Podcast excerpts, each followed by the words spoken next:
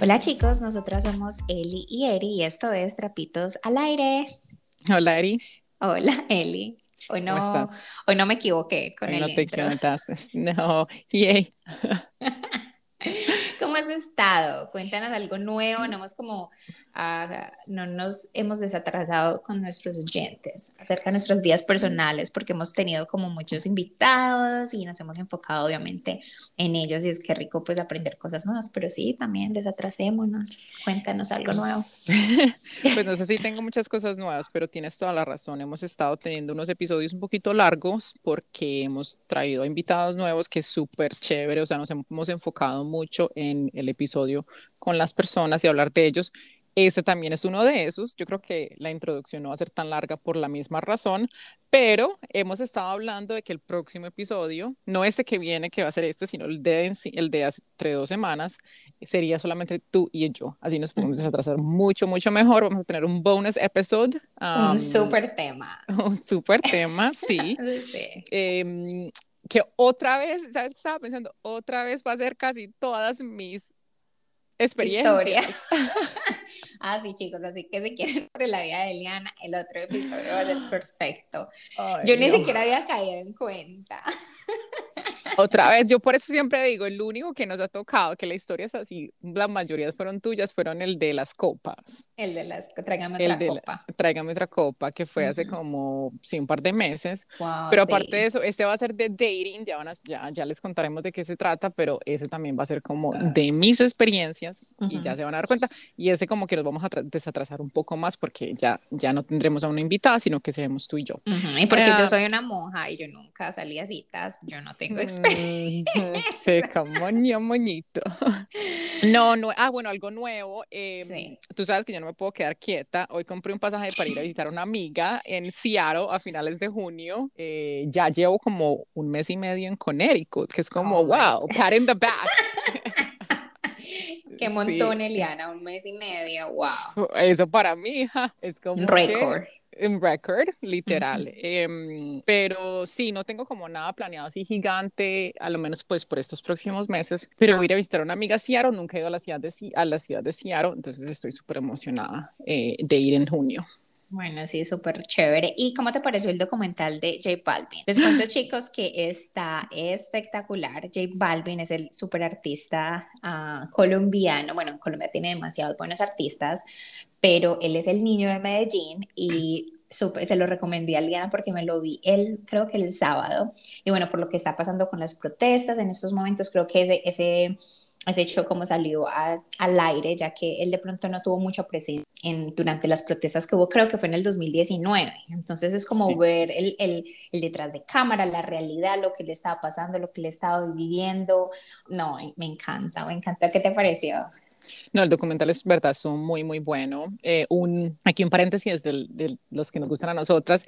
Una, un amigo, un muy buen amigo mío fue el que hizo el, el audio del Ujú. el, Que fue el el ingeniero documental. del audio. Ajá. Sí, quien está aquí en Nueva York. Y él me había contado hace mucho, hace como un año, que él estaba trabajando en un documental de J Balvin. Y yo, ¿qué? Y me dice, sí, es- eso es buenísimo, te va a encantar, que yo no sé qué. Entonces yo hace como un año ya sabía que iba a salir. Súper me Ujú. gustó mucho. El chico súper humilde, muy Sí. inteligente, muy bella persona.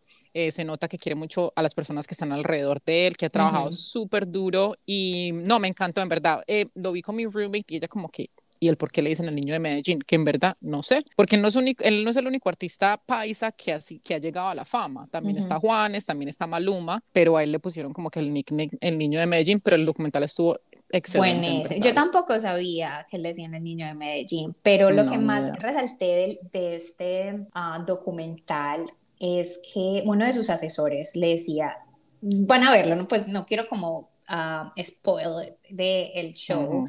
en absoluto, pero porque él no estaba como poniendo muchas cosas en las redes sociales sobre las protestas que estaban pasando pues en, en Colombia en ese tiempo y bueno, en ese momento también Colombia está viviendo esas protestas y, y, y él no quería estar en el medio de esta situación, él no quería ah, de pronto como hacer sentir mal ninguno de los partidos, ¿cierto? Quería estar como muy neutral y ya, pero esa persona le decía, tú eres la, la voz de tus fans, ¿cierto? Tú eres la voz de tus fans, tú eres una, y como artista tienes la responsabilidad de ser esa voz para ellos. Entonces, sí, tú quieres ser neutral, lo que sea, no quieres afectar a nadie, pero tú tienes que utilizar esa plataforma para algo para algo positivo, ¿cierto? Y eso sería para el pueblo. Entonces fue muy bonito porque él no sabía cómo qué hacer y le dan muchos consejos. Él habla, el, el asesor me pareció que le dijo unos puntos súper, súper importantes que me abrió la... Porque yo al principio yo era como J Balvin, yo como que no, me parece que opte por esa decisión, por lo que está haciendo. Bueno, se lo tienen que ver porque es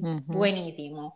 Sí, ay, pero me pareció muy gracioso y te escribí esta mañana porque él en, la, en el documental sale la novia y sale una exnovia que aparentemente es muy buena amiga de él, que le dice la mona, pero parce, o sea, a mí me pareció súper gracioso porque él era súper amoroso con esa pues con la chica esta, la tal mona, y con la novia como que mm, un cero a la izquierda. ¿Sabes que está embarazada? Sí, sí, yo sé que está embarazada, pero como, pues como salió en el documental, yo pensé que era la pelada, la chica esta, la mona, que era la novia. La pareja, sí, porque le da, lo que pasa es que eh, lo que él dice en el documental es que la mona lo apoyó mucho, pues en sus primeros tiempos como artista, y ya, y construyeron una amistad. Bueno, él sí me decía, cuando yo me lo vi, él me dijo, por eso es muy raro que la mona, la no exnovia vivan. Pues a él también le pareció demasiado raro. Pero muy chévere y todo, muy chévere y todo que sean amigos. Pero es como trató a la novia que me pareció raro es como, no, sí, no, mucho afecto, no, sé, sí, de pronto en los videos no le hicieron mucha justicia, de pronto la relación como es mm, originalmente, pero sí no mostró como mucha, como a mí me pareció muy chistoso fue cuando en el concierto él va y abraza a los papás, él baja y los abraza y la novia está y la novia y ella se queda como al lado, como esperando, como, y el nada se va a poner el pool, eso yo le dije a Daniel, usted, si usted es famoso, y ahora es a sus papás y me deja a mí yo coger el pelo y lo devuelvo. No, y no solamente eso, pero tú sabes cuando le estaba dando el brindis en la casa, estamos dando un montón de spoilers, él estaba dando un brindis, él pasó por todas partes, eh, saludos a mis papás, a mi familia, a, a, la mona y ya. A la mona y paró. Ay, no, chicos, antes, antes eso lo está, los está emocionando mucho para ver el, el show y ver el, el, documental y ver si, nos, si están de acuerdo con nuestras opiniones. Pero está buenísimo, me encantó. Eh, y bueno, yo a ver qué les cuento de nuevo. Sí, tengo una súper noticia porque apliqué para una nueva posición en la empresa y me la dieron. Entonces, sí, escuché, ajá, escuché de nuevo, incluso antes de presentar las entrevistas, tuve dos entrevistas y una presentación. Y antes de las entrevistas, escuché nuevo el episodio que tuvimos con Kira sobre pensando como un reclutador, eh, un episodio donde hablamos de cómo presentar una entrevista, cómo trabajarle a la, nuestra hoja de vida, saqué demasiados buenos tips. Incluso cuando yo, pues yo estuve presente durante el episodio, pero cuando lo volví a escuchar, empecé como a escribir las cosas que tenía que enfocarme en la, en la entrevista. Y lo que más resalto es como nosotros somos un producto que queremos vender, ¿cierto? Y tenemos que como producto que queremos vender, tenemos que hablar de todas las cosas que tenemos buenas, todo, o sea, regarnos, no importa si parecemos como egocentrista en una entrevista, tú tienes que venderte y tienes que mostrar todo lo que tienes en, como cualidades, como habilidades. Y no, fue buenísimo. Entonces me basé mucho en ese episodio, me sirvió mucho y sí, súper contenta. Es algo totalmente diferente lo que voy a hacer. Pero bueno, va a ser una nueva experiencia. Estoy sí. Bueno, chicos, les tenemos un súper episodio. Tenemos de regreso a una invitada, una de nuestras primeras invitadas, una gran amiga de nosotros que conocimos en Corea, pero esta vez estaremos hablando de tips de belleza y de productos um, de skincare. Sí, estamos súper contentos porque obviamente es un tema que nos gusta. ¿Tienes algo, Eliana, que pronto no abarcamos en el episodio que, que dices, ah, debemos haber hablado de este, debemos haber mencionado de pronto como esta o algo. Yo lo único que tenía es como, bueno, si hablamos del bloqueador solar, pero eso es algo que yo hago desde que yo estaba en el colegio. O sea, mi mamá siempre me decía, utilice bloqueador solar, así usted vaya para un lugar cerrado, así usted no vaya a salir a la calle, o sea, todos los días utilizar el bloqueador solar, solar es súper importante. Ella sí enfatizó un poco sobre eso, pero sí, muy, muy importante en tu Tienes la razón, abarcamos y hablamos de muchas sugerencias y mucha información. Yo creo que van a aprender un montón. Shirley es una persona que tiene mucha información sobre esto, ha estudiado y ha trabajado por muchos años em, en este tema. Yo creo que la única, aparte de lo que hablamos, algo que yo hago y que mi mamá para mí me encalcó desde que era muy niña, era los masajes inculcó desde niña era que los masa los las hacer los masajes no solamente faciales pero como mover la boca como hacer a e i o u o sea eh, como estos movimientos exagerados que te ayudan que la cara no caiga tanto por obviamente la, ah, la gravedad. Entonces tú haces como que a e y, o sea, dices las vocales muy exageradas y eso te ayuda mucho a de esos masajes faciales y a mover los músculos em, de la cara. Uh, sí, es como lo que yo nunca he hecho eso, es como ejercitándolos y ejercitándolos. mi mamá siempre, ah, siempre la enfrente de Yo creo que yo tengo una imagen de ah, tu mamá ah, así la como haciendo sí, Yo creo que tengo una imagen de ella haciéndolo. Full, a cada rato los hace. Entonces uno los haría que en la noche o durante el día. No los puedes hacer. Eh, bueno, de pronto, usual, yo usualmente lo que hago es que yo me echo mis cremas y los hago. Acá yo estoy practicando y se siente súper chévere, chicos, acá sí. con nosotros. Sí, ah, eh, y, o sea, bien exagerado así con la boca. Eh, eso es como algo que no habíamos hablado y que yo hago mucho durante, sí, usualmente en la noche después de, de hacer mi skincare routine. perfecto. Y sí, como ya dijo, cuidado, siempre desmaquillándonos el rostro. Siempre, siempre, siempre, siempre desmaquillándonos. Súper importante. Bueno, sí, los vamos a dejar porque ella tiene demasiados buenos tips. Y ya, vamos a traer a nuestra invitada. El día de hoy estamos trayendo a una maravillosa invitada que estuvo con nosotras en el episodio número 6 llamado Emprender es un poderoso acto de amor.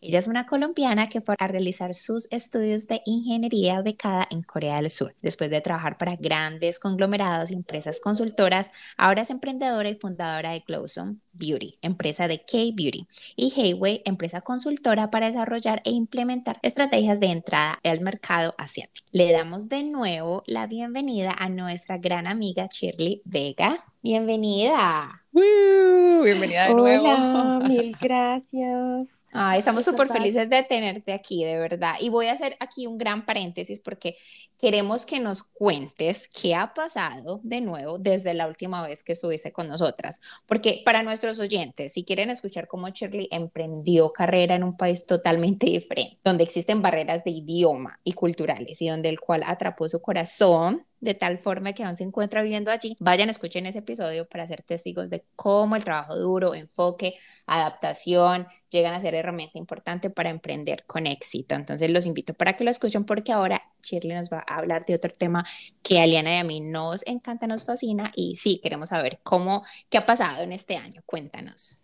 No, mil gracias de nuevo por la invitación. Eh, ¿Cuándo fue la última vez? Creo que hablamos hace casi un año cuando recién empecé a emprender con Glowsome. Eh, la verdad nos ha ido... Y estabas en Colombia. Estaba en Colombia atrapada por la pandemia, eh, ya volví a Corea ahorita en noviembre, a finales de noviembre volví a Corea, hice todo el tema de la cuarentena y bueno, ya estoy otra vez súper activa trabajando en las dos empresas desde Corea, eh, manejando como mil equipos virtuales eh, con Glowsome en Colombia, pero, pero bueno, haciéndole cara a la nueva realidad de trabajo y gracias a Dios nos ha ido pues muy bien en la empresa de, pues en las dos nos ha ido bien. A pesar de la situación global que estamos viviendo, eh, nos ha ido. Yo tengo que decir que yo he comentado aquí en el podcast que yo también abrí una compañía de belleza coreana hace como dos años y en ese momento estoy en el proceso de cerrarla, pero yo tengo que decir que muchas de las cosas que yo aprendí las aprendí por t-shirt, o sea, viéndote, escuchándote cuando tú estabas trabajando para, ¿cómo se llama la compañía que tú estabas trabajando? Eh, Amore Pacific. Amore Pacific, sí, Amore Pacific. O sea, yo, muchas de las cosas que aprendí, muchas de las cosas, pues, para mí fue como contigo. Oh, Entonces, sí, literal. O sea, obviamente, como yo creo que una de las cosas que vamos a hablar ahora en el tema es que uno en Colombia también la belleza y el cuidado de, de piel es muy importante, pero no al nivel que lo es para una persona coreana. Sí, total. No, súper, no tenía ni idea que, que sí me habías contado alguna vez que, que te habías inspirado porque yo había pensado emprender, eh, pero, pero no, me encanta que hayas aprendido mucho conmigo. O sea, eso es un viaje interminable de aprendizajes. Es algo que, que me encanta de los dos trabajos, pues de las dos empresas que manejo, es, es que es, nunca terminas de aprender y siempre está cambiando la industria muchísimo, siempre hay challenges nuevos, retos nuevos, o sea, siempre hay algo que aprender. Ahorita en todo lo de e-commerce cada dos meses están cambiando los algoritmos de redes, cada vez, o sea, hay tanta actualización que hacer que, que en verdad que sientes que estás en una carrera interminable de aprendizaje y de nuevas experiencias constantemente. Entonces es, es un trabajo que la verdad nunca, nunca te aburres de, de hacerlo y bueno, pues gracias a Dios continuamos todavía en la lucha por sobrevivir en el COVID. Totalmente. Bueno, entonces empecemos con que nos cuentes un poquito más de la compañía, de Glowsome, cómo empezaste y por qué te quisiste enfocar en la belleza y en el skincare, sobre todo enfocado en el mundo de K-Beauty. Sí, bueno, yo empecé con lo del K-Beauty porque, bueno, pues, como sabes, llevo viviendo en Corea, cumplí 12 años hace un mes Casi me da y no sé qué, fue como nostalgia y no, no lo puedo creer. mi familia me hizo la mega celebración por eh, internet y fueron como, no, ya tú cumpliste 12 años y me mandaban fotos de cuando me fui yo decía como, what, 12 años. Eh, pero sí, em, pues llevo 12 años efectivamente y siempre, no por vivir en Corea tienes que ser experto en el tema de la piel. Muchísima gente que vive en Corea y que nunca usó o aprendió a cuidarse la piel viviendo acá y, me dicen cómo, cómo es posible y se dan cuenta ya después de que se van, de que estaban viviendo en ese mundo del skincare. Eh, para mí fue la verdad un caso, eh, creo que del destino, porque yo trabajé en Amore Pacific y trabajaba en el grupo de, em, eh, cuando estaba para el grupo de Innisfree, que era, es la marca natural del, del, del grupo, tuve una época donde tenía muchísimo acné. O sea, tenía tanto acné que recuerdo claramente que una vez uno de mis jefes me dijo, Shirley, ¿tú en dónde trabajas? Y yo decía, en Innisfree. Y me dice, ¿y qué somos? Y yo era como, una marca de skincare natural. ¿Por qué tienes la piel así? Vergüenza total. Me decía, mira tus compañeros al lado tuyo, ¿cuál de ellos tiene acné? Claro, la extranjera, pues no digo que soy la extranjera, pero pues sí, eh, claramente yo era la única que no estaba bien educada en ese sentido y me dice, bueno, no te preocupes, para eso estamos, te vamos a recomendar con un equipo y una de las amigas que trabajaba como en diseño de de, no de rutinas, pero sí como que le hablaba al, al cliente como servicio al cliente. Eh, me dijo, ven, ¿qué estás usando? ¿Qué productos te estás aplicando? Te vamos a recomendar esto, esto. Eh, ten en cuenta que la alimentación es súper importante. Eh, no puedes esperar tener la piel perfecta si no te cuidas. Yo en esa época comía muy mal. recuerdo que era adicta al picante, o sea, comía todo lo entre más roja la comida mejor. Eh, comía muchísimo picante con mis amigos, como bien sabía, siempre que salíamos hacíamos barbecues, tomábamos un montón. O sea, mi estilo de vida no era pues, o sea, yo pensaba que era normal, pero para mi piel pues no era lo más recomendable. Y estando en Innisfree, sí, se me, se me estalló muchísimo el acné, tuve brotes que nunca me había estado tan brotada. Eh, empezó por mis compañeros del trabajo que me decían, oye, ¿qué está pasando? Eh, ¿Cómo te podemos ayudar? Me recomendaron productos. Eh, me empezaron como a, si nos íbamos de cena con la empresa, me decían, no, tú no tomas porque te estás cuidando la piel, estás en tratamiento. era como Solo en Corea. Y en Corea. Solo en Corea. Solo en Corea. Y, y, era como mi excusa, yo decía, estoy en tratamiento dermatológico, no puedo tomar, o sea, eso era como la excusa perfecta para no tomar, porque en Corea tú sabes que se toma muchísimo en los Hueishiks y cuando uno sale.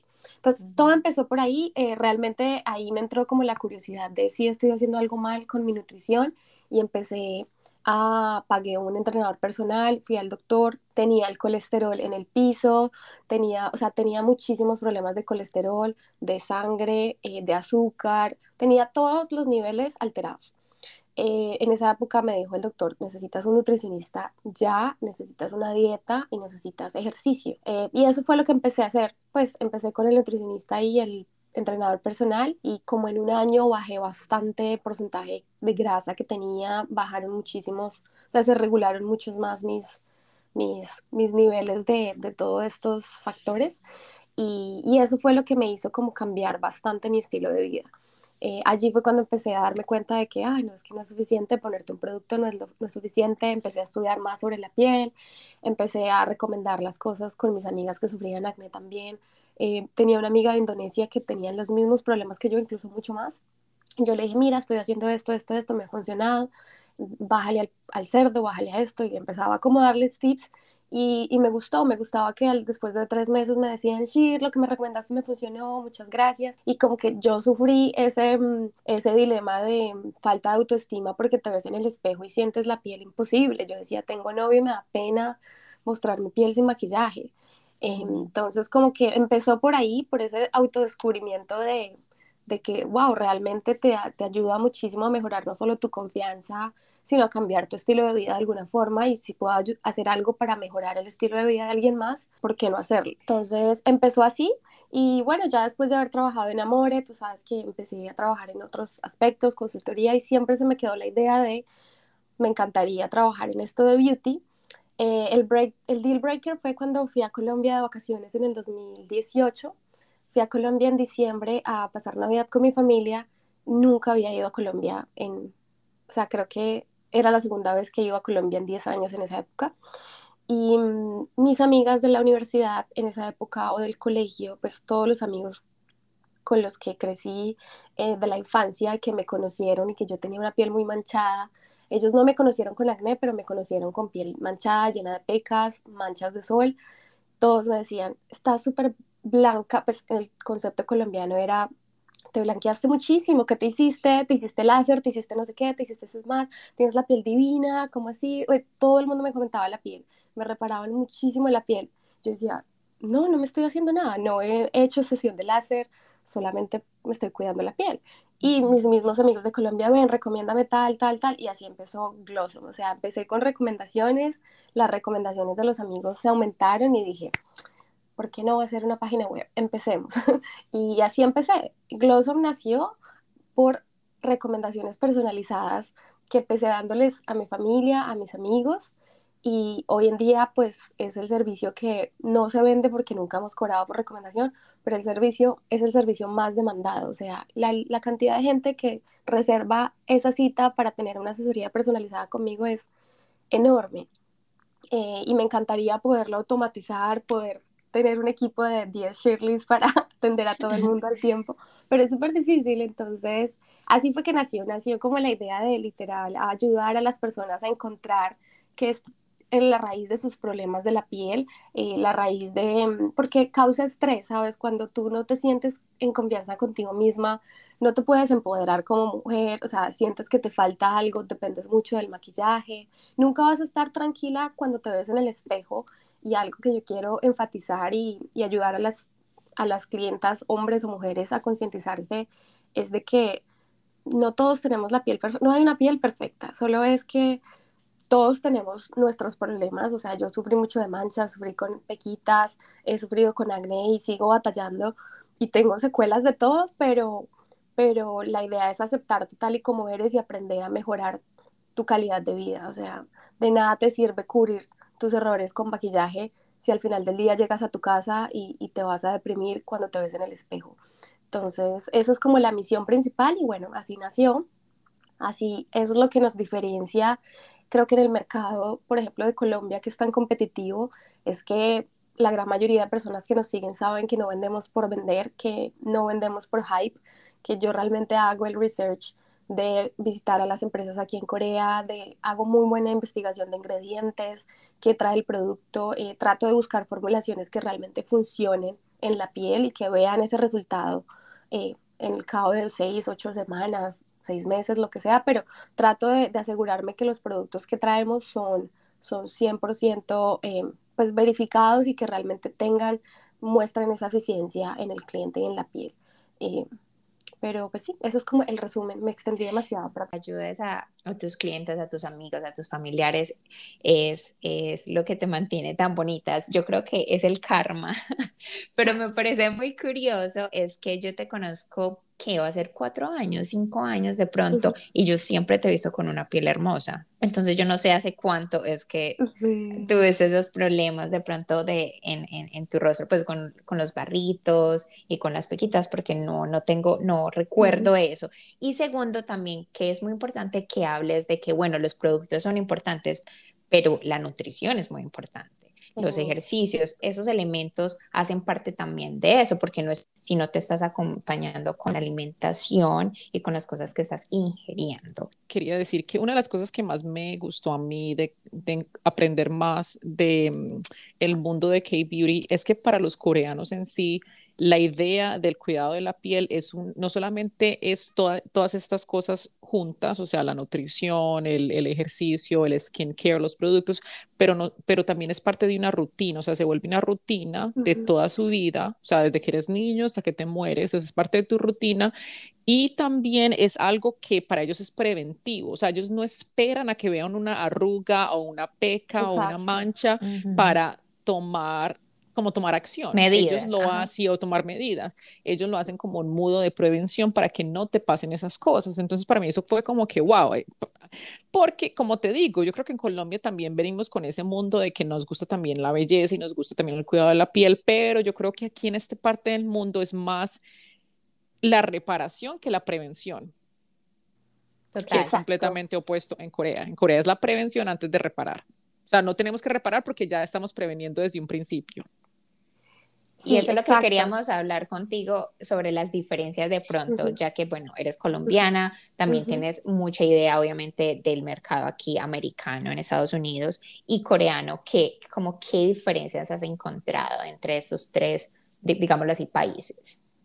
Sí, eh, es exacto lo que decía Eli. O sea, una de las, de las misiones de nosotros es promover como ese cuidado de la piel a través de un estilo de vida, porque para Corea es un estilo de vida. O sea, los coreanos, por ejemplo, se cuidan de la piel no por eh, cómo se van a ver, mm, o sea, obviamente son muy futuristas y siempre viven eh, con, con la teoría de la prevención, pero también es, tratan de llevar ese balance, a pesar de que es muy difícil en la cultura coreana tener un balance cuando toman demasiado, trabajan demasiado, son como extremistas en muchas cosas, pero en su extremo saben o tratan de tener ese balance. Entonces, algo que tú aprendes mucho de Corea es que, vale, está bien beber hasta las 5 de la mañana, pero al día siguiente te vas a ir a la montaña, te vas a ir al sauna, a sudar todas esas toxinas y todo eso que te comiste la noche anterior, o te vas a ir al gimnasio a balancear ese, ese estilo de vida que tienes. O sea, yo tenía compañeros de que llegaban a las, no sé, que llegaban toda la noche tomando, al otro día se iban a, a un sauna toda la mañana y en la tarde llegaban a la empresa perfectos. Entonces, ellos saben cómo encontrar ese balance entre, entre su estilo de vida, su trabajo, el, el ejercicio, van al dermatólogo muy seguido. Eh, los coreanos no esperan a tener un problema para ir al dermatólogo, por ejemplo. Ellos les salió un lunar en donde no tenían, ay, se van a preocupar y se van al dermatólogo a preguntar. Entonces, como ese concepto de, de prevención, de cuidado y, y, el, y de que es un estilo de vida, algo que también aún agrega valor en, en Corea, por ejemplo, es que la cultura de cuidado de la piel es algo ancestral, o sea, tú vas a un sauna coreano y algo que a mí me causa impresión es que tú ves, bueno, cuando podías ir a los saunas, tú veías mamás aplicándoles cremitas a las niñas de dos, o sea, dos añitos y les ponen como su, entonces la niña desde chiquita ya sabe el tap tap coreano, ella ya sabe que tiene como que el paso uno tónico, sabe que tiene su crema y sabe que tiene protector solar sin falta. Entonces, eso es algo que está en la cultura que se inculca desde, desde muchas generaciones atrás y que los coreanos saben, el bloqueador solar, bueno, los asiáticos en general se esconden del sol, eh, saben que la clave del, de prevenir el envejecimiento prematuro es, es usar protector solar, no ponerte al sol a broncearte 40.000 horas, o sea, si tú recuerdas cuando ibas a la playa en Corea, pregúntame cuántas personas en bikini habían, o sea, por mucho dos o cinco, o sea, eh, la gran mayoría de coreanos se esconde del sol precisamente por eso, porque pues ellos prefieren, la idea no es envejecer, o sea, todos vamos a envejecer, pero la idea es envejecer un poquito más lindo. Y en Latinoamérica, entre el, el, bikini más pequeño, mejor. exacto, y en Latinoamérica, entre más bronceada estés, mucho más saludable, más linda. Entonces, es como un estilo de vida, ¿sabes? Es cultural también, porque en Corea, por ejemplo, las personas bronceadas en su época antigua eran personas del campo, entonces asimilaban el color con, con el campo. Eh, hoy en día ya, gracias a Dios, estamos en una nueva generación y ese concepto ha desaparecido mucho, pero viene de la cultura, ¿sabes? De que cuidarse la piel para ellos era un estatus, era educación, era tener un nivel de cultura un poquito más avanzado. Eh, mientras que en Occidente es más que todo em, un concepto de que está relacionado con el estilo de vida que tienes. Si puedes viajar, puedes ir a la playa, disfrutas tu vida, estás bronceada. Si estás blanca, ay no, ¿por qué tan aburrida? No sale. O sea, es, es como un concepto muy distinto pero, pero sí, en Latinoamérica, bueno, o en Occidente en general, se enfocan mucho, bueno, nos enfocábamos mucho en, en, en, en tratar en lugar de prevenir. Entonces, esa es una diferencia principal. La segunda, yo diría que, mm, que, que sí, el, el, envejecimiento en Asia es otro ritmo. Aquí se, se, cuidan muchísimo, o sea, desde los 25 años todas usan crema de ojos.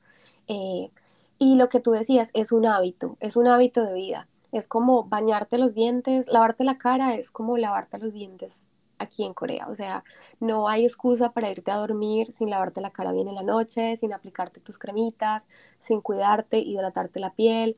Entonces es, es también como un hábito de vida que ellos ya tienen como default, o sea, como que desde que son pequeños está. Eh, cosa que en Occidente nunca aprendemos. O sea, nosotros aprendemos a usar bloqueador solar cuando nos vamos de paseo. O sea, yo recuerdo que cuando estaba en Colombia, la única vez en mi vida que yo me puse bloqueador solar fue cuando íbamos a la playa o íbamos a un paseo. O sea, era plan paseo, lleve bloqueador solar. Pero a mí nunca me dijeron como, ponte bloqueador solar para ir al colegio, ponte bloqueador solar si estás en la casa. O sea, no, o sea, nosotros tenemos un concepto muy distinto de, del cuidado de la piel. Em, entonces, em, es, es eso. Yo creo que en Corea es algo mucho más habitual es algo que nosotros llamamos rutina, pero para los coreanos es algo normal, ¿sabes? Es como decir la rutina de bañarse los dientes la rutina de bañarse todos los días. No, para nosotros es una rutina porque nos toca acostumbrarnos a crear estos hábitos para que se vuelvan rutina, eventualmente después de que sea una rutina se vuelve parte de nuestro estilo de vida, pero para los coreanos es algo del estilo de vida de ellos del día a día sin pensar, ¿sabes?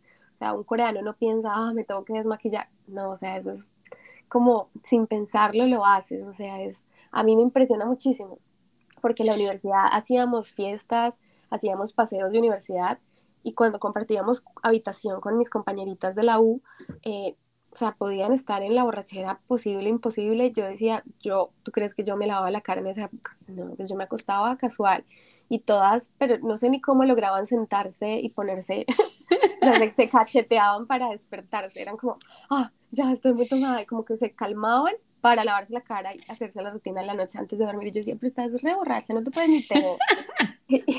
eso es, eso es donde yo digo, tiene un hábito muy, muy fuerte. O sea, si está en la mala y tú las veías intentando desmaquillarse en la inmunda, y ahí es cuando uno dice, wow, es un hábito, de verdad. Para los coreanos esto no es ni una rutina ya, eh, para ellos es un estilo de vida. Y eso es algo que yo quiero promover, que, que se vuelva un estilo de vida, que se, va, se vuelva parte de tu día a día sin que tú lo pienses tanto, que, que no sea como, ah, me tengo que lavar la cara, ah, me tengo que poner esto, lo otro. No, o sea, tiene que ser como, tú no dices, me tengo que lavar los dientes o me tengo que bañar hoy. O sea, es, es, es algo muy, muy de nosotros, de, o sea, quiero como que, que, se vuelva eso, que empiece como una rutina y eventualmente se vuelva parte de tu estilo de vida, porque se van a dar cuenta, pues, cuando, cuando las clientas lo han hecho, y obviamente todo se siente como una rutina se siente como una rutina porque al comienzo no lo disfrutas, al comienzo es muy rutinario, pero a medida que lo disfrutas se vuelve tu ritual de relajación. O sea, así como decía Eri, llega un momento en el que estás cansada, escuchas un podcast o escuchas algo relajante, haces tu masaje, tu sesión de la noche y para mí es mi ritual. Pero yo creo que en mi vida yo ya lo tengo como una, un hábito de vida, o sea, ya, ya en, mi, en mi estilo de vida es un hábito. O sea, yo puedo estar cansada, toma lo que sea y pueden ser las 5, 10 de la, o sea, la hora que sea, yo no me puedo ir a, a, dormir sin lavarme la cara y hacerme, pues, hacer los tratamientos de noche, yoga facial, o sea, soy loca. O sea, mi novio es como que te estás cayendo del sueño, vete a dormir. A mí me pasó, a mí me pasó porque en Corea yo trabajaba muchas veces hasta muy tarde y yo utilizaba como bailarina mucho maquillaje, pestañas postizas, pero como claro, en Corea yo también aprendí todas estas rutinas y para mí el rostro pues y el cuidado es muy importante. Recuerdo una vez que terminé de trabajar, salí a rumbear y llegué a la casa. En esa época todavía estaba, pues estaba con Daniel y empecé a desmaquillarme un ojo y con el otro yo me quedé dormida. Cuando, cuando yo siento, yo me acuerdo que yo medio me desperté y Daniel me estaba como limpiando el otro ojo, porque... Ay, qué triste. Qué, qué triste, qué lindo, qué triste, qué lindo.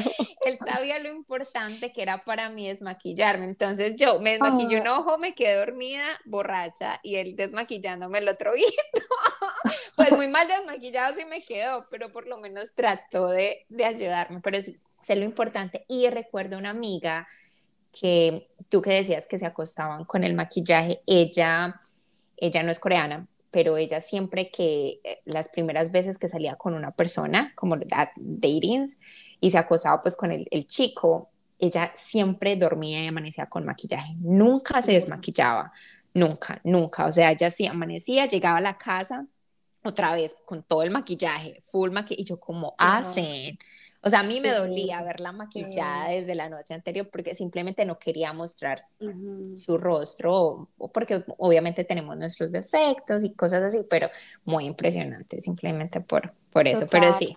Esto, esto lo hablé con, con una chica en Colombia en una entrevista que hice el año pasado y ella me decía, en Colombia es un chiste, o sea, en Colombia uno le dice, lleve la novia a piscina a ver realmente qué tal es pero en Corea es una realidad. O sea, en Corea yo también pienso que el hecho de que la ida al sauna con tus amigos, con tus colegas, con tu familia, sea tan tan rutinaria, o sea, el, la ida al sauna en Corea, bueno, antes de la pandemia era muy normal ir al sauna con tu familia un domingo, plan de amigas, ah, tomamos mucho ayer, vámonos al sauna juntas mañana, eso es tan normal en Corea que cuando a mí mis amigas coreanas me decían, vamos al sauna, yo era como la idea de estar desnuda contigo, no me apetece, pero, pero, yo creo que es eso que está tan en la cultura y tú vas al sauna, dime quién está maquillado en el sauna, o sea, es piel al natural.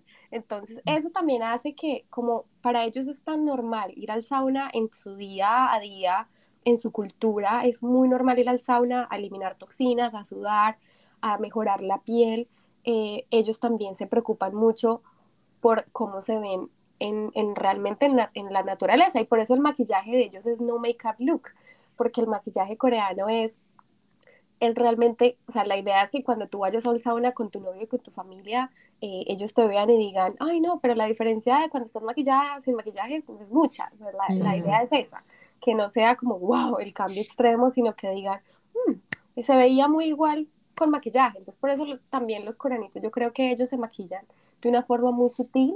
Eh, es tanto por eso, porque la ida al sauna puede ser hoy, puede ser mañana, puede ser cualquier día, y, y eso es la cultura. Entonces, es, es algo que yo creo que de pronto en Bogotá, bueno, no sé, donde nosotras venimos no, es, no se da tanto porque tú no estás en la piscina, no estás expuesta a estas situaciones tanto, pero aquí en Corea a mí me ha pasado que estoy con, en el trabajo y he tenido compañeros que me dicen, ay, estoy tan cansada, me quiero ir a un sauna, vamos. Y yo, muchísimas gracias, nos vemos la próxima semana. o sea, Eli, ¿te acuerdas cuando fuimos a un sauna juntas? Yo creo la primera vez yo estaba pensando.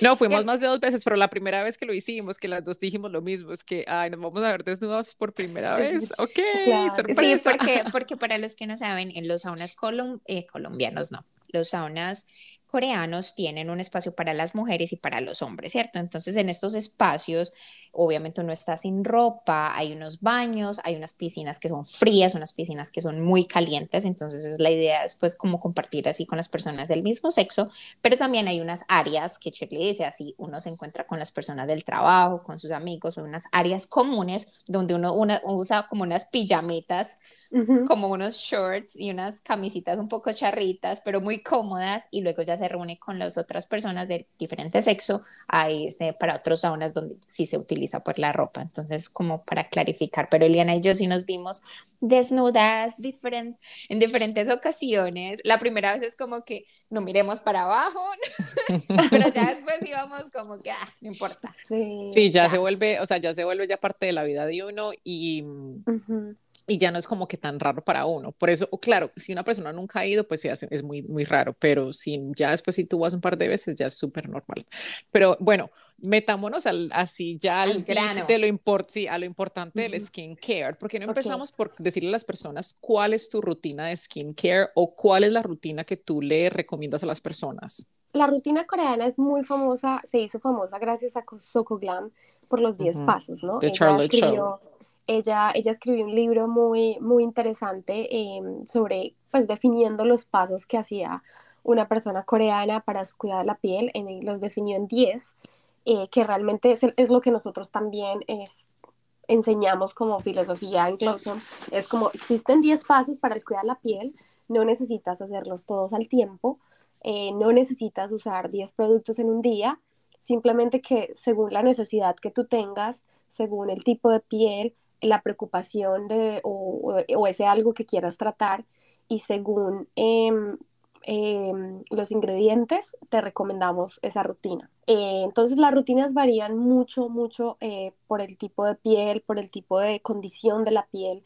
de cada quien y por eso hacemos las asesorías personalizadas porque a pesar de que en la página web tenemos todo muy bien filtrado, piel seca, grasa mixta, normal, sensible, etcétera, eh, siempre va a haber ese alguien que tiene una alergia a no sé qué o así se más y hasta que tú no lo preguntes es muy difícil recomendar. Entonces yo siempre pues les digo, si ya conocen los productos, casi todas las ventas que se dan en la página de personas eh, son personas que ya han comprado y ya los conocen, pero las personas nuevas, casi que el 90% pasan por mí para que los asesore.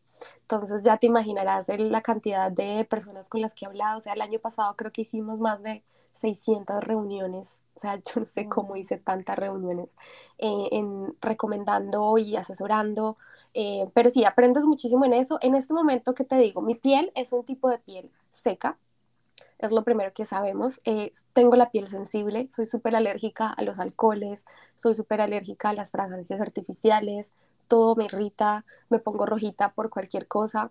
Eh, y fuera de eso, tengo tendencia al acné.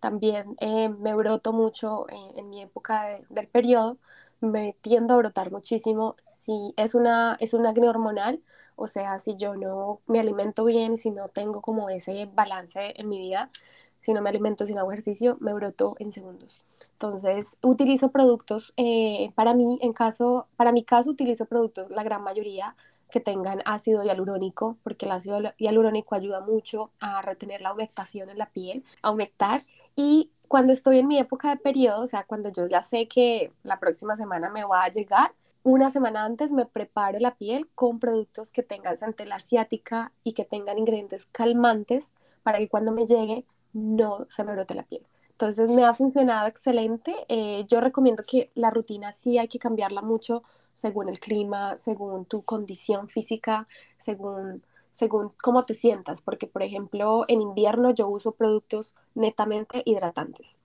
Mi piel se extrema, si es seca, se reseca muchísimo en invierno, pero eh, durante mi época del periodo que me tiendo a brotar mucho, uso productos que tengan centella asiática, que tengan té verde, que sean calmantes, que tengan propiedades como cooling y al mismo tiempo refrescantes eh, y me ayuden a prevenir irritaciones en la piel.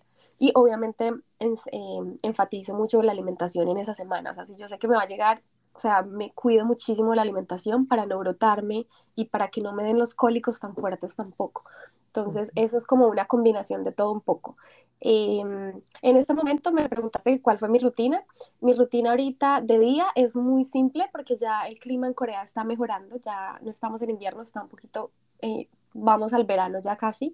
Entonces, en el día yo usualmente hago eh, me lavo la cara pues en la ducha normal, después utilizo un tónico de ácido hialurónico, utilizo un suero de ácido hialurónico y utilizo un protector solar. Solo utilizo esos cuatro productos en la mañana y en la noche siempre, siempre hago la doble limpieza con un limpiador en aceite, después un limpiador a base de agua. Eh, en la noche si soy un poquito más extensa, hago el tónico, hago mi suero hidratante, hago mi cremita de ojos, hago em, una crema de noche súper hidratante o un sleeping pack. Eh, a veces cada tres, dos veces por semana hago mascarillas en las noches, mascarillas faciales. Y una vez a la semana me exfolio la piel eh, súper, súper eh, profundamente. O sea, como que tratamiento de exfoliación full una vez a la semana. Por lo que tengo la piel seca, se me tiende a acumular mucho las células muertas, entonces, eh, pues ayuda mucho exfoliarse la piel una vez a la semana. Esa es como que la rutina que yo hago. Trato de no maquillarme mucho, gracias a Dios estamos en pandemia, pues tenemos que usar tapabocas. Entonces, por el tapabocas, a menos de que tenga una reunión de negocios, eh, eh, face to face, no, no me maquillo ya muy rara vez me maquillo. Tú hablaste un poquito de los 10 pasos, que yo soy, o sea, yo conozco los 10 pasos, pero ¿por qué no entonces hablamos de pronto de, de uno a uno? O sea, ¿cuál es el uno, el dos, el tres? Y yo sé que obviamente, como tú dices, es dependiendo del tipo de piel, es o sea, uno no, usualmente no se hace los 10 pasos todos los días, pero uno escoge más o menos eh, dependiendo de tu tipo de piel, de en qué época estamos, entonces, ¿por qué no decimos como que el uno es toner, el eh, etcétera, etcétera? Sí. Perfecto. Eh, pues los, los 10 pasos se clasifican en primera limpieza, que es lavarte la cara con un ingrediente, eh, con un producto a base de aceite. Eh, esto puede ser un bálsamo, puede ser un aceite limpiador, puede ser un agua micelar. Eh, nosotros en Glossum recomendamos mucho aceites limpiadores o bálsamos porque realmente penetran en los poros y te limpian profundamente la piel. ¿Qué hace esto que no pueda ser un limpiador normal en gel o en espuma? Que la, el limpiador a base de aceite penetra en tus poros y elimina los excesos o las impurezas producidas, eh, por ejemplo, internamente, la grasa, eh, toda la grasa que tú acumulas internamente, las, elimina los, los residuos de protector solar, elimina muchísimo los residuos de maquillaje, obviamente desmaquilla. Entonces, cuando tú te maquillas y así no te maquilles, el cuerpo naturalmente suda y es importante eliminar ese exceso de grasa o sebo que produce la piel, que no nos conviene dejar acumular. El segundo paso es la limpieza a base de agua. Esto es el jabón que todos conocemos, un jabón en espuma, en barra o un jabón en gel. Eh, varía si tienes una piel seca o normal, se recomienda un jabón en espuma. Si tienes una piel eh, sensible, acnéica, grasa, se recomienda un jabón en gel. Y usualmente eh, la diferencia con este jabón es que mm, como el pH de la piel es tan sensible, Ah, usualmente en el occidente utilizan jabones para la piel neutros. Nuestra piel tiene un pH de 14, bueno, o sea, hasta 15 si no estoy mal. La piel tiene un pH eh, usualmente de un 5. Entonces se recomienda que siempre se busque un jabón entre 4.5 y 5.5 de pH para que no se dañe el manto ácido y eh, no, no, destruyas tu, tu, barrera protectora de la piel. Eh, después vienen los exfoliantes. El exfoliante se usa una vez o dos veces máximo por semana se recomiendan exfoliantes químicos, no físicos, porque el exfoliante físico que conocemos en Occidente, sobre todo en Estados Unidos, que les encantan las mascarillas de azúcar con yogur y todas estas cosas, ahí pues sí, todos los, los exfoliantes físicos tienen resultados inmediatos, más estos resultados a largo plazo no, no, son tan buenos porque te dañan el manto ácido y lo que hacen es que tu piel, eh, tu pH se desbalancee y seas más propenso a tener granitos, a tener sensibilidades, irritaciones mucho más fácil. Entonces la exfoliación hay que tratarla siempre de la mano de un experto y siempre con productos que estén muy bien investigados. Nosotros no recomendamos para nada los scrubs faciales, no recomendamos las mascarillas caseras, no recomendamos los DIY. Todo lo que está de moda en TikTok, en Instagram para exfoliación es un no rotundamente para nosotros y para la cosmética como tal eh, profesional. Em, los primeros tres pasos son enfocados en el tratamiento, limpieza y tratamiento o preparación para la piel. Después viene la hidratación, que sería un tónico, una esencia, el suero y las mascarillas. Em, estos cuatro siguientes son usualmente, eh, se pueden intercalar, o sea, puedes usar un tónico y usar de pronto un suero o puedes usar una esencia y usar el suero. Cada quien tiene su orden según su necesidad porque tienen funciones diferentes, pero digamos, la esencia es eh, como el único producto que puede reemplazar a una crema hidratante. Tiene las mismas propiedades de una crema, pero es más ligera, más fácil de absorber. Entonces, si tú estás en un clima muy caliente, por ejemplo, en un clima muy verano, no vas a querer ponerte cremas pesadas. Entonces, usas una esencia. Entonces, esto es lo que nosotros recomendamos, como que la esencia. En Corea todo el mundo usa esencias, es un, es un producto coreano muy, muy famoso. Eh, tenemos entonces el tónico, la esencia, tenemos el suero. Eh, los sueros también varían según la necesidad y el, el ingrediente. El suero es el único producto de la cosmética coreana que se clasifica por tener una composición de ingrediente activo muy fuerte. Entonces, el suero usualmente es recomendado para aquellas personas que quieren tratar algo específico, como quiero tratar hiperpigmentación, quiero tratar acné, quiero tratar eh, arruguitas. O sea, algo muy específico y el suero se caracteriza porque siempre vas a ver sueros del 10% de no sé qué, 5% de vitamina C, 20% ah, de ácido hialurónico o ácido glicólico. Siempre eh, van a resaltar mucho el porcentaje de concentración del ingrediente activo porque es la función del suero. Tenemos después mascarillas faciales, que tú sabes que las mascarillas faciales en Corea son un hit. Cuando yo vine de Colombia mi primera vez me quedé aterrada porque en Colombia no teníamos nada así y las coreanas la hacen al día. O sea, la, la misión es hacer una mascarilla al día después del trabajo. En Corea se hace mucho todos los días porque en Corea la polución es muy, muy mala. El clima y la contaminación es terrible aquí. Entonces, cuando tú estás expuesta al, al, al aire mucho tiempo, recomiendan ellos hacerse una mascarilla diaria para recuperar hidratación, prevenir em, como prevenir eh, dañar tu piel con los radicales libres de la contaminación y la polución. Entonces las, las mascarillas aquí en Corea sí, o sea, yo tengo amigas que las hacen sagradamente una vez al día, eh, pero yo creo que en Latinoamérica todavía no, no he conocido la primera que haga la mascarilla todos los días. Hasta yo que soy tan amante, perdón, tan amante del K-Beauty, yo lo hago una vez a la semana. Pero, también es porque es más costoso. O sea, los tener, o, Claro, es que aquí una mascarilla usualmente no pasa de un dólar. Un eh, dólar. cuando tú la exportas es un poquito más costoso. Es verdad, tienes toda la razón. Si fuera algo más asequible, creo que la gente de pronto se animaría a hacerlo más. Em, pero, pero sí, en Corea sea, sea mascarilla facial o sea mascarilla de wash off eh, lavable, se, igual, igual los coreanos se cuidan mucho, se la hacen muy seguido. Yo intento, ahorita que estoy en, en casa trabajando virtual, intento hacerme una cada tres días, pero, pero sí todavía no tengo la disciplina de, los, de la mascarilla al día. Ahorita que estabas hablando de las mascarillas caseras, yo me hice una mascarilla casera con Daniel hace una semana porque tengo una planta de aloe vera. Cogimos la planta de aloe vera y la abrimos y nos la pusimos, la mezclamos con miel y nos la pusimos en la carita. Bueno, quedamos súper pegachentos, impresionante. Eso se, ve súper, ay, no se ve tan horrible esa mascarilla porque queda como goteando la aloe vera con la miel. Pero entonces, ¿qué? Esas mascarillas caseras no son buenas. No, para nada, no son buenas. No son buenas porque, porque, mm, porque, ¿qué pasa? Bueno, a pesar de que todo el, todos sabemos que la aloe vera es un ingrediente muy suave para la piel, pronto la, el aloe vera y la miel no son tan dañinos como otros ingredientes, eh, pero igual eh, no se recomienda porque todo ingrediente tiene un grado de concentración que es permitido para la piel.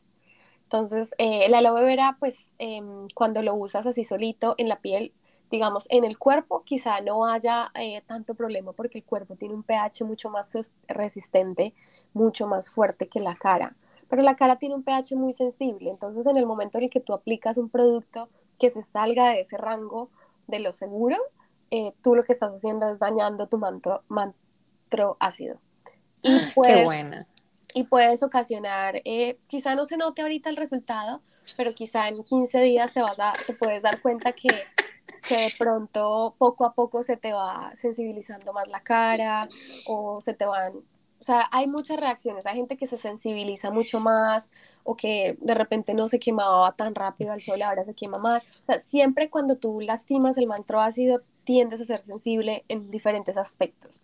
Entonces, eso no se recomienda para nada las mascarillas caseras. Si, me estoy riendo. Si no, te, si no te vuelves zombie de la vacuna, te vas a volver zombie de la aloe Chicas, y les voy a decir, o sea, esa mascarilla fue súper fea, o sea, porque todo nos, se nos regó todo por todas partes y es como tener una babasa en el rostro. Es porque ese día nos expusimos mucho al sol. Entonces yo, ay, nos podemos echar en el cuerpo. Entonces yo, ay, voy a mirar algo en internet. Claro. Y, decía que mezclarla con miel y la mezclamos. Oh no me imagino eso. Entonces sí, en el cuerpo quizá no sea tan, tan, tan terrible porque es que el cuerpo tiene un pH resistente para, para ingredientes más fuertes, pero la cara no, la cara literal, usualmente es entre 4,5 y 5,5 el pH de, nosotros. Eh, entonces, no, por eso no se recomienda, o sea, no se recomienda nada que, que se salga de ese rango. Pero sí, todo lo que sea en casa, o sea, todo lo que esté en tu nevera, intenta no ponértelo en la cara. O sea, hay una razón por la cual los laboratorios existen y así diga la mascarilla de aloe vera es diferente porque la mascarilla ya pasó por un proceso de, de, sabes, de testeos, un proceso de verificación, de extracción del ingrediente con el porcentaje exacto que necesita para poderte ayudar en tu piel, pero, pero ya que cojas el ingrediente, lo partas y te lo pongas, es una historia distinta porque no sabes realmente qué estás haciendo, qué daño puedes causar después.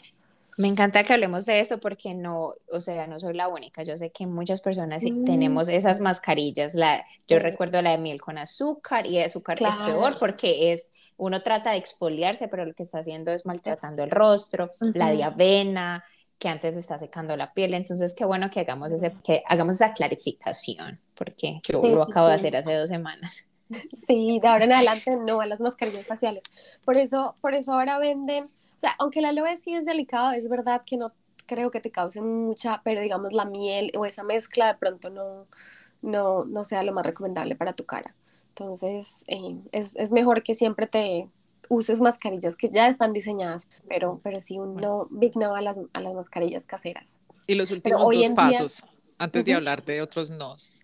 Y las mascarillas caseras, eh, perdón, y los últimos dos pasos serían el contorno de ojos, la crema hidratante y el protector solar, los últimos tres pasos. Contorno de ojos yo sí recomiendo desde los 25, o sea, así no te veas la, no veas la arruga, sí o sí es importante empezar a masajear tus ojos y a estimular la circulación en tus ojos. O sea, yo digo que más allá de la crema, se trata de estimular la circulación en tu zona de los ojos, que es algo que hacemos mucho con yoga facial, pero, pero si el contorno de ojos, así no veas la arruga, no esperes a que te salga para, para aplicarte la crema.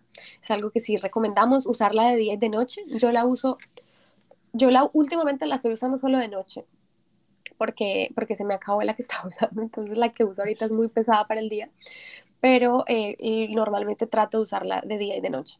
Y crema hidratante, esto creo que lo conocemos desde siempre. Eh, las cremas hidratantes en Estados Unidos son muy populares, bueno, en todo el mundo, la cosmética como tal. Eh, sí es importante siempre que usemos sueros sellarla con una crema hidratante eh, para que tenga mejor efecto los sueros. en la noche sí o sí, así tengas piel grasa, súper recomendado que hidrates tu piel con una crema hidratante porque nosotros nos deshidratamos mucho al dormir. Cuando dormimos eliminamos muchas toxinas, sudamos en el sueño, o sea, en la noche es súper importante hidratarse antes de dormir. Y lo último y lo más importante es el protector solar. Sí o sí, protector solar es como, creo que es el paso más importante de la cosmética como tal, del cuidado de la piel. El protector y la limpieza son los más importantes. En Asia el protector solar, así tú no salgas de tu casa, es como que mandatorio, eh, mandatorio, obligatorio que te lo pongas.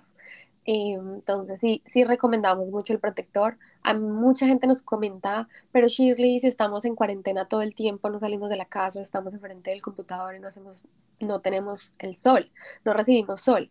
Eh, yo siempre les digo, el protector solar, así no estés expuesta al sol, el protector solar te protege de radicales libres y te protege de la luz del computador o la luz del celular, que ya hay muchísimos estudios hablando de la radiación y de los rayos que emiten las luces HEV. Entonces es, es importante proteger la piel sobre las pantallas también y sobre los radicales libres como la polución, pues todo lo que se encuentra en la contaminación del medio ambiente. Así no veas el sol radiante brillando, no significa que no te puedes lastimar la piel. Yo tengo una preguntita y esto es más como un poquito personal, porque una de las cosas que para mí se me ha hecho muy difícil y yo ya tengo mis productos, o sea, yo me hago mi super rutina, yo ya tengo mis productos que me encantan, pero una de las cosas que se me ha hecho muy, más difícil para mí es encontrar un buen protector solar y un buen bloqueador solar que no te deje como ese residuo blanco y yo creo que mucha gente tiene miedo de eso, del miedo de ese residuo blanco y ponerse el maquillaje encima de ese residuo que queda por el bloqueador solar. Entonces, eh, no sé si de pronto tienes uno o dos recomendaciones para buenos productos? Sí, de protección solar trata de buscar protectores solares químicos. Los químicos usualmente tienen una formulación mucho más, menos densa, pero al mismo tiempo son eficientes y, no te dejan la piel, no te dejan ese white cast, no te dejan la piel pesada, eh, se, alinean muy bien con el maquillaje, eh, son aptos para pieles incluso sensibles. Entonces, siempre que busques, no, no se me viene una marca específica a la mente, porque ahorita, por ejemplo, en Corea hubo mucha controversia con el tema de los protectores solares, entonces no me atrevería a recomendar uno ya, ya mismo. Hasta yo, yo estaba siguiendo ese. Sí. entonces, eh, pero protecciones solares, em, creo que em, de los coreanos, la marca Neogen tiene muy buen protector solar em, y es, es livianito y al mismo tiempo muy bueno. Sí, no, no, no me atrevería a recomendarte, o sea, no sabría qué recomendarte de protección solar.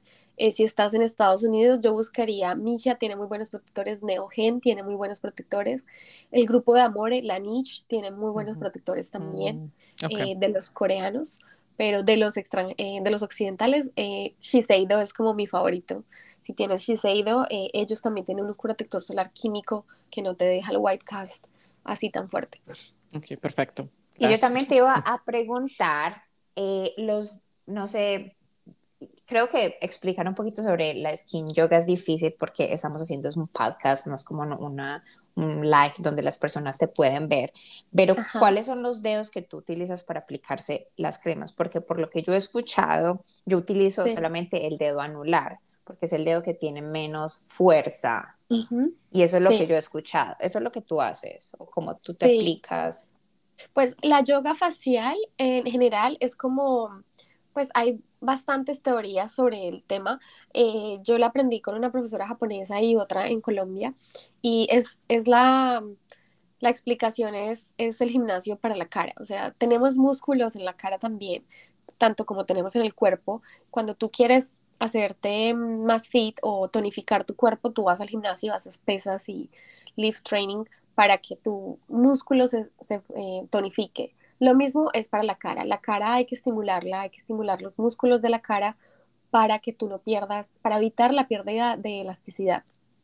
Porque ¿qué pasa? Que cuando tú no, no tonificas los músculos de la cara y no los, no los tratas, eh, empiezas a ver flacidez, se te empieza a caer como el párpado, empiezas a ver más el surco nasogeniano, empiezas a ver más acentuadas arrugas que quizá no son arrugas, sino son falta de, tonificación muscular. Eh, por eso la gran mayoría de personas después de los 40 usan Botox, porque pierden esa tonificación muscular, se les empieza a caer, digamos, eh, a, como se dice, a estirar un poquito más la piel. Y eso es lo que hace la yoga facial, que ayuda mucho a prevenir esa caída de, eh, muscular, o sea, esa, esa pérdida de tonificación. Y ah, pues depende de los ejercicios que vayas a hacer. Si vas a hacer, por ejemplo, ejercicios de los ojos, se recomienda mucho aplicar la crema de ojos con el dedo anular porque es el más delicado y la zona de los ojos es muy sensible. Entonces yo he visto muchas personas, o incluso influencers en Estados Unidos, aplicándose la crema de los ojos con el dedo índice. índice. Y tiene mucha fuerza, entonces tú no quieres lastimar esta zona de los ojos, entonces tienes que ser muy delicada con el dedo anular, por ejemplo. Em, sí, o sea, cada, cada, masaje trae como su, su ciencia detrás, pero la idea principal de la yoga facial es estimular los músculos de tu cara para prevenir la pérdida de elasticidad. Eso es todo. O sea, no, no es que la yoga facial te va a eliminar las arrugas, para nada, pero eventualmente a medida que tú haces ejercicio en la cara pasa lo mismo que el cuerpo cuando vas al gimnasio constantemente tú te vas a ver menos celulitis, vas a ver que se ve un poquito más tonificada la piel. Eso pasa con tu cara. Digamos, el surco nasogeniano o las ojeras o la papada reduce muchísimo cuando tú la trabajas. Eh, entonces es un ejemplo, por ejemplo, es que cuando las mujeres se van a casar, la gran mayoría de mujeres, no sé en Estados Unidos, pero en Colombia o aquí en Corea incluso, cuando ellas se van a casar, hacen como un paquete de masajes faciales para eh, reducir la papada. O en, Asia se, vende mucho ese paquete para reducir la papada y que tu piel se vea como en la forma de V, de V.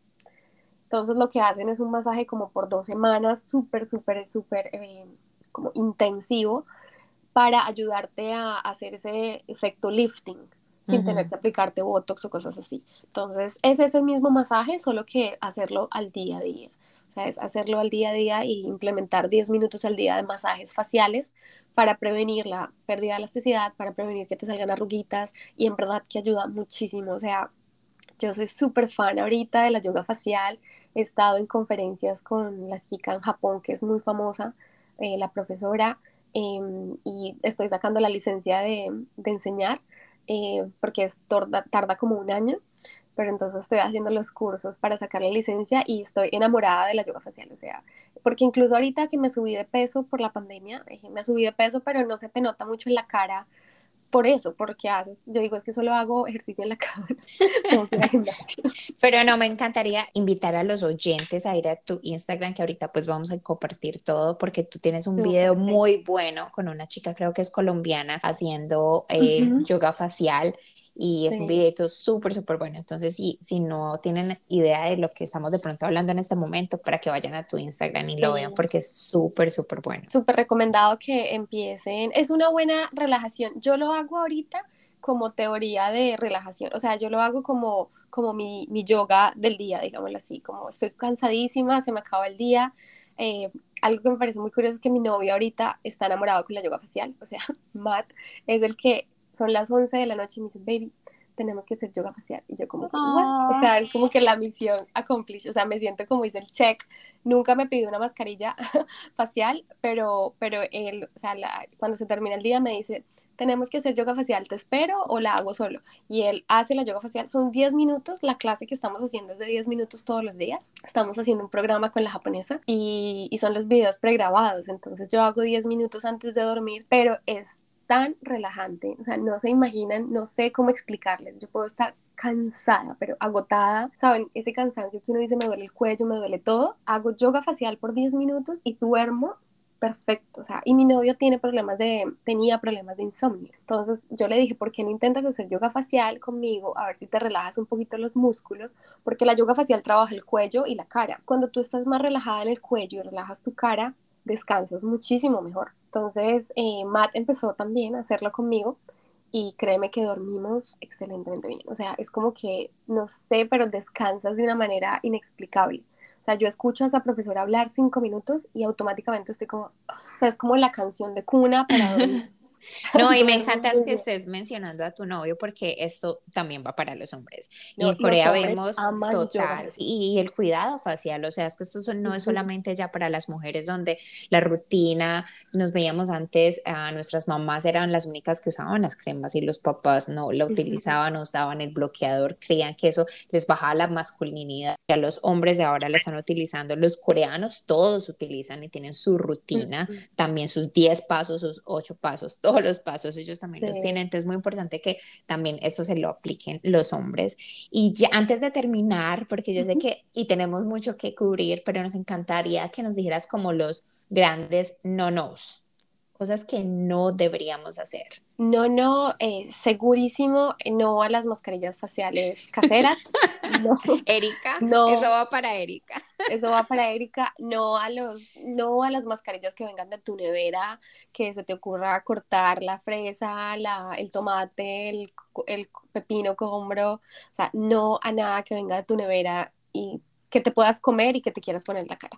Definitivamente no a las mascarillas caseras. Eh, yo diría no a los tricks que ves mucho por internet, por internet ves mucho trick eh, de influencers, o sea, no a, no compres, no a, a, las compras por influencers, o sea, porque, porque muchas veces la gente compra porque el influencer usó esto o lo otro, o no sé quién recomendó, cada quien tiene una piel, un mundo diferente, entonces lo que le funciona a tu amiga usualmente no te va a funcionar a ti. Entonces yo recomiendo mucho como que siempre se asesoren directamente de la mano de la persona que vende los productos y se asesoren de que sí es lo que necesitan. Entonces no a las compras por influencers o porque está de moda o porque todo el mundo lo tiene. Eso para la piel es algo que no, no deberíamos hacer. Y de hecho es una de las razones por las que incluso no trabajamos muy activamente con influencers, porque nosotros, pues sí, así nos tardemos un poquito en crecer, queremos hacerlo de una manera más saludable y, y sabemos que no nos conviene pues provenir, promover esa, esa, esa onda de los influencers hasta, hasta el punto de que la gente recomienda. Si es una recomendación de un influencer muy casual, como una mascarilla de pies que no te va a doler, una mascarilla de manos, una mascarilla facial normal, está bien, pero hay influencers que hacen unos tricks muy, muy extraordinarios y que la gente sigue y de pronto se lastima. Entonces no, no a experimentar a cosas así eh, porque lo vieron en internet. Y no a los productos con alcohol. Yo personalmente no soy muy amiga de los productos que tengan alcohol o que tengan mucha fragancia artificial. Em, Ahorita el Día de la Tierra fue ayer, por ejemplo. Eh, entonces sí, sí digo que no al consumismo masivo de comprar sin saber realmente qué necesitas. Eh, creo que ya estamos en la generación donde tenemos que enterarnos un poquito más de los ingredientes, de quién lo fabrica, de qué filosofía tiene la marca. Más allá de qué tan famoso y qué tan buena sea la marca en marketing, eh, vayamos un poquito más allá de, de eso que se ve en el label sino realmente investiguemos qué nos estamos poniendo, eh, qué ingredientes, etcétera. Entonces yo diría no al consumismo y, a acumular productos que quizá no uses. Entonces si ves que no vas a usar un producto, dónalo a alguien que quizá lo necesite y lo pueda usar mejor que tú. Si no te funcionó el producto, no lo acumules en tu, en tu, en tu closet, sino regálaselo a alguna amiga que quizá necesite algo así, quizá a ella le funcione. Eh, pero, pero siento que hoy en el mundo, especialmente con el, con, el cuidado de la piel o el maquillaje, compramos tanta cosa que, que da tristeza botar todos los productos que nunca terminamos y que nadie más los pudo usar o quizá los podemos donar o podemos hacer quizá una mejor causa. Eh, para eso reducir el consumismo de, de los productos. Yo propiamente estamos en la tendencia del minimalismo, donde la idea no es ponerte 10 cosas, sino buscar un producto que te funcione. creo que es algo que realmente tenemos que empezar a aplicar pronto. Total. Y con esos, eh, sumándole a eso, tienes como de pronto dos, uno o dos ingredientes que deberíamos estar fijándonos al momento de comprar el producto que no deberíamos utilizar porque tiene este tipo de ingredientes? ¿Tiene algo? ¿Tienes algo? Yo personalmente, si tiene alcohol, trato de no comprar productos que tengan alcohol o que tengan perfumes. Eh, trato de evitar eso porque la gran pues soy de piel muy sensible, entonces no, no recomiendo eh, productos que realmente tengan mucho alcohol o, perfumes. Hay ingredientes muy específicos, no tengo ni idea cómo se pronuncian, pero, pero sí hay una lista negra de ingredientes que, que vale la pena consultar.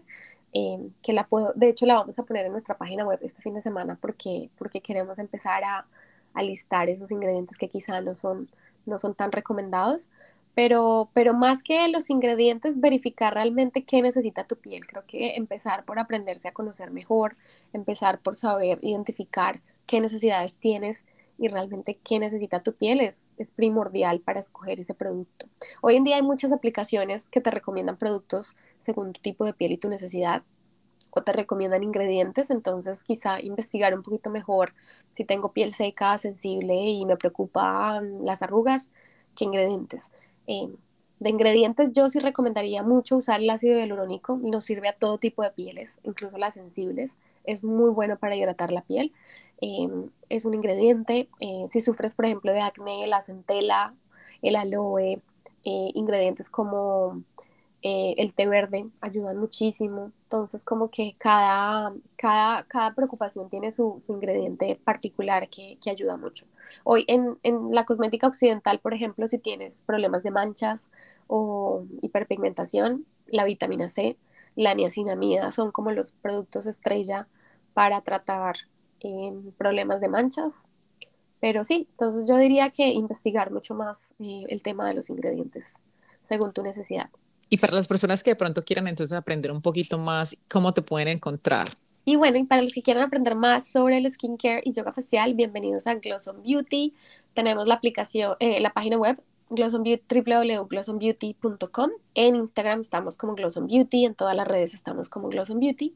Y allí, de hecho, eh, estaremos posteando y actualizando nuestra página web justo este fin de semana porque vamos a tener el test del skincare eh, ya virtual, ya lo vas a poder hacer en línea, uh, no vas a poder depender de Shirley. No a tener que, llamarle a Shirley, que me pongo para estas ojeras. Sí, entonces allí ya, pues sí, mi idea es encontrar la forma de llegarle a más gente posible sin depender de una llamada de media hora por cada uno. Pero, pero sí, puedes encontrar en las redes y muy pronto estaremos lanzando nuestra aplicación eh, porque queremos pues automatizar mucho más y tener como un servicio un poquito más personalizado. Entonces estamos desarrollando una app que ojalá esté en el mercado pronto. Eh, pero sí, Glows on Beauty nos puedes encontrar, está todo allí. Y a partir de mayo tendremos la página en inglés, que ahorita solo está en español. Tendremos la página en inglés y el Instagram en inglés, por fin, que tenemos todas las clientas de Estados Unidos. Eh, haciéndonos bastantes críticas constructivas de que por qué no tenemos ninguna información en inglés en el Instagram, que todo lo que digo, bueno, eh, me dice, yo te sigo, no entiendo nada de lo que dices, pero me encanta.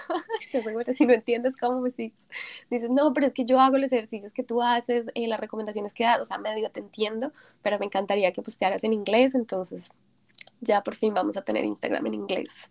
A ver si, si, llegamos a más personas en Estados Unidos y bueno, en todo el mundo, porque creo que muchísima gente necesita eh, de servicios más personalizados. Creo que ahorita el mundo necesita un servicio personalizado. Creo que ya saber qué tipo de piel no, es suficiente para comprar un producto. Entonces, y pues si podemos hacer algo para mejorar eso y para ayudar a comprarte más inteligentemente, no se puedes encontrar en glossonbeauty.com. Buenísimo. Bueno, ya todos ya escucharon a Shirley, donde la pueden encontrar también a su página de web y también a su Instagram. Eh, muchas gracias, Shirley. Que, o sea, tanta información. Podríamos hablar por mucho, mucho más tiempo, pero esto fue súper espectacular. Muchas gracias por todo esto.